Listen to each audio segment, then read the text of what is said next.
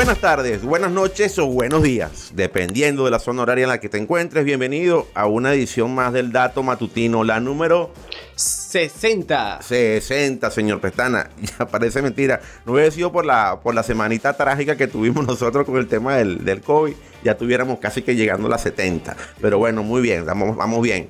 Ayer, hoy estamos a 3 de febrero. Sí, señor. Correcto, 3 de, febrero. 3 de febrero. Ayer fue un día importantísimo porque pudimos ver varias cositas alrededor de Facebook, o Meta, como se llama la compañía ahora, y eh, los resultados financieros fueron verdaderamente catastróficos para la compañía. Se vieron totalmente en evidencia lo que los analistas estaban previendo con relación al impacto que iba a tener en el ingreso publicitario de Facebook las medidas de control que estaba tomando eh, Apple con su, con su iOS. Y deja claro, dejaba muy claro y deja muy, muy, muy claro el modelo de negocio de, compañías como Facebook que se sustentan técnicamente en las plataformas de otras compañías. Ojo, no estoy diciendo que, Facebook sea un parásito. No, Facebook ha hecho bastantes inversiones para desarrollar nuevas áreas de negocio y ha hecho cosas importantes también en su, plataforma de red social. Ha hecho otras adquisiciones, etcétera. Pero deja en evidencia lo atado que está el negocio de Facebook al negocio de Apple, ¿no? Y las pérdidas fueron estimada para lo que vendrá este año y lo que fue el año pasado de 10 mil millones de dólares solamente por el ingreso publicitario que no recibió Facebook y que no recibirá Facebook de parte de los usuarios de iOS. ¿Qué es lo que está pasando? Apple decidió hacer en el iOS 14, decidió hacer un filtro en el cual le dice a sus usuarios, señor, usted quiere que la información que usted tenga aquí eh, sea vista por terceros. Usted quiere que sus datos sean utilizados para que le pasen publicidad que vaya directamente con sus características de consumo.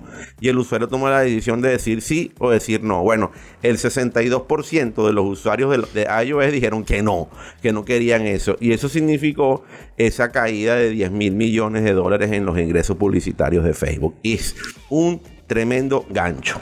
Y otra de, la, de las ítems que, hizo, que le hizo perder plata en teoría es lo del metaverso. Ese es otro punto, ese es otro punto, porque eso es inversión, ¿no? Ahí hay una diferencia. Eso es plata que decidió Facebook apostar a eso.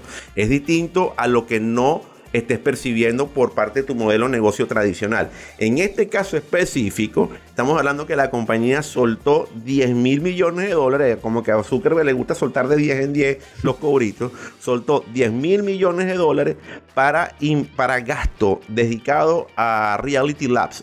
Reality Labs es la empresa de Meta que se encarga de todo el desarrollo del metaverso. 10 mil millones de dólares que se van en compras como el de la supercomputadora que presentamos hace una semana y pico, en pago de personal, en pago de, gente creativa, eh, estudiosos, etcétera, gastos operativos, compra de, otros dispositivos, etcétera. Bueno, ahí, allí se le fueron a Facebook 10 mil millones de dólares y lo que dice la compañía es algo bastante claro. Señores, yo no voy a verle real a esto sino en promedio de en unos 10 a 15 años. Es que la, el Reality Lab va a comenzar a ver verdaderamente resultados. ¿Cuál es la gran ventaja que tiene Facebook sobre otras compañías que están trabajando en el metaverso? Caso de Epic Games y caso de Roblox, por ejemplo. ¿Cuál es la ventaja que tiene Facebook? Bueno, la ventaja de Facebook es que tiene técnicamente una cartera muy amplia, muy grande para invertir en metaverso. Cosa que obviamente las otras compañías que están apostando no tienen tanto como para poder soltarle al metaverso. Ojo, pero la, la las inversiones amparadas con las caídas en, metas publicitarias, eso generó obviamente la huida, pues la estampida de acción de accionistas y, obviamente lo que implicó el bajón tan grande de 20% en las acciones de la compañía, una de las la red social más importante del mundo y que también es la matriz de Instagram y de WhatsApp. Otro dato importantísimo que ocurrió ayer y tiene que ver con Qualcomm. Ah, no, Qualcomm, ese sí es verdad que está en su punto. Qualcomm está lindo y bello, como dicen acá, ¿no? Está lindo y bello. ¿Por qué? Porque ganó plata en todas sus divisiones. Qualcomm es la gente que hace el Snapdragon, los procesadores para la buena parte de los smartphones que hay en el mundo Android. Mm. Y, eso, eso le da garantías a los, a los a los vendedores de teléfonos de que eh, al tener un Snapdragon en el chipset de ese smartphone va a tener garantías de venta. ¿Por qué? Porque le da, la gente siempre que se va a comprar un smartphone pregunta por el procesador. Y sobre todo ese segmento de usuario bastante amplio que hay de gamer. Hay mucha gente que compra un teléfono para jugar videojuegos. Y ese es un segmento que va creciendo va creciendo porque va ampliando la, categoría de entrada. Es decir, alguien que comenzó a jugar a los 10 años con un smartphone, ahora tiene 20, 30 años y va a seguir jugando.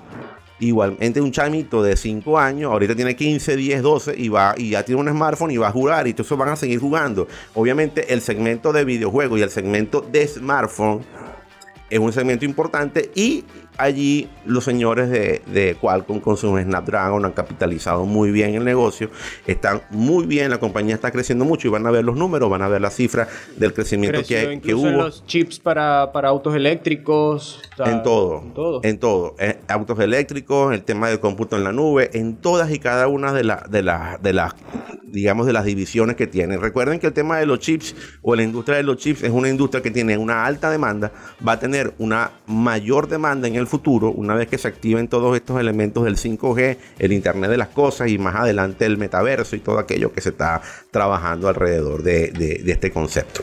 Eh, finalmente tenemos un datico bien bueno, ya, para cerrar el tomatutino de hoy, tiene que ver con Nintendo.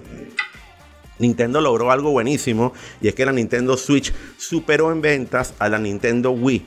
La Nintendo Wii de 2006 y la Nintendo Switch de 2014. La, Nintendo Wii logró en, en, su periodo de vida, ya Nintendo no la fabrica, logró consolidar 101 millones de consolas vendidas, un poquito más y ya la, la, Switch, que todavía está vigente, un producto de 2014 que sigue teniendo sus actualizaciones, la, la, Switch ya lleva 103 millones de consolas vendidas.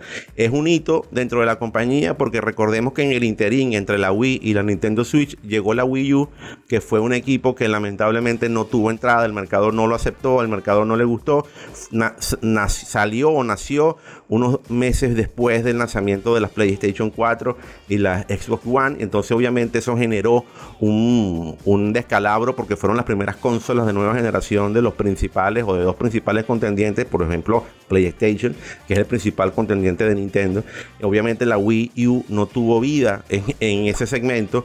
Eh, la gente siguió eh, apostando a la Wii y cuando sale la Switch, una consola diferente, teniendo una dualidad entre las consolas portátiles como la Nintendo DS o la Game Boy, en una dualidad entre esos conceptos de consola y, la, y lo que querían inventar con la Wii U, el equipo ha tenido bastante buena aceptación. Se esperan que hasta marzo vendan aproximadamente 23, 21 millones de consolas. El mercado estimaba 24 millones, pero el tema de la escasez de chips ha sido, según Nintendo, uno de los elementos que ha truncado que se sigan vendiendo más Nintendo. Y en realidad sí, porque se ha visto que esa escasez de chips ha afectado a Sony. a Sony, a, todos, a todos, a, todas las industrias que necesitan chips, las ha afectado carros eléctricos, etc. Entonces, obviamente, es una realidad, pero que ya haya roto ese hito es importantísimo para una compañía que tenía tiempo sin anotarse un triunfo de este tipo. Algo que me gustó muchísimo de, las declaraciones que hizo el CEO de Nintendo, se me olvidó el nombre del señor, no me acuerdo, el, lo, pondremos acá, y es que le preguntan sobre eh, las compras que está haciendo Sony de, de, Bungie y la, que, y la que está materializando Microsoft de, Activision Blizzard. Y él dice algo que me parece muy, muy Nintendo. Dice, nosotros no queremos eh, comprar eh, eh, productos que no tengan la filosofía de Nintendo. Acuérdense que Nintendo es, uno, es una, una empresa que ha sido muy fiel a no vender sus videojuegos a otras consolas. ¿Ok? Zelda, eh, buena parte de Mario Bros. Mario Kart y otros, otras categorías de productos de Nintendo solamente se pueden jugar en, equipos Nintendo. Hay algunas versiones que han lanzado de Mario para Android, para iOS, pero la gente quiere jugar Mario y quiere jugar Zelda en Nintendo. No lo quiere jugar en otra consola.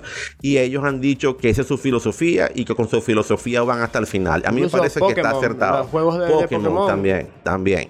Eso para mí me parece acertadísimo. Acertadísimo que tengan esa visión porque son auténticos y, saben que tienen un nicho de mercado. Hay gente que quizás va a querer comprar una Xbox o una, una PlayStation y seguramente la juegan y la tienen, pero si quieren jugar Mario y quieren jugar Zelda y quieren jugar Pokémon, compran Nintendo. Y, y ocurre y ocurre. Entonces, eh, me parece acertado, me parece muy, muy, muy oportuno que este, haya comentarios de este tipo en un momento en el cual las compañías están buscando eh, desarrolladores. Por lo pronto esto es todo, señor Pestana. Por lo pronto esto es todo. Aquí no más nada que decir. Y bueno, si eso es todo de información tecnológica, pues no es todo, todo, porque todavía falta cerrar el dato matutino para la gente que nos escucha en las plataformas de audio, SoundCloud, Spotify, Deezer, Google Podcast. Pues se despide el dato matutino con una canción del año 1966. Ah. Esto es un clásico de la banda The Rolling Stones. Muchachos. Ellos son los inmortales del rock and roll. Totalmente. Painting Black. Esta canción, Píntalo de negro. Increíble, me encanta, todo un clásico del álbum Aftermath de los Rolling Stones y suena para despedir el dato matutino del día de hoy. Bueno, recuerden que la información es poder y Nick Jagger, los Rolling Stones y nosotros queremos que tú tengas el poder, brother. Sí, señor. Hasta mañana.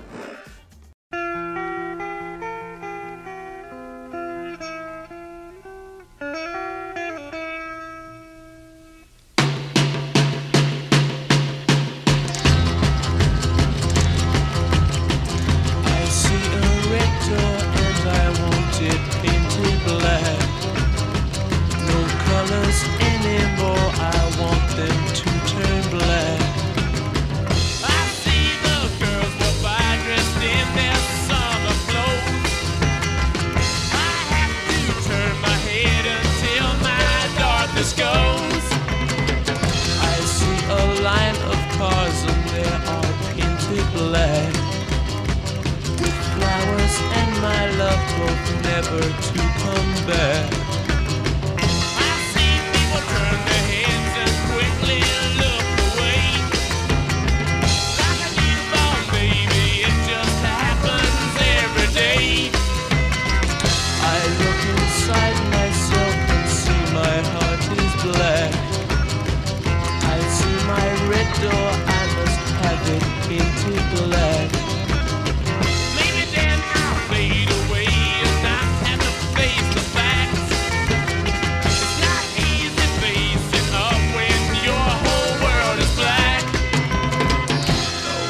will my green seagull turn a deeper blue? I could not foresee this thing happening to you.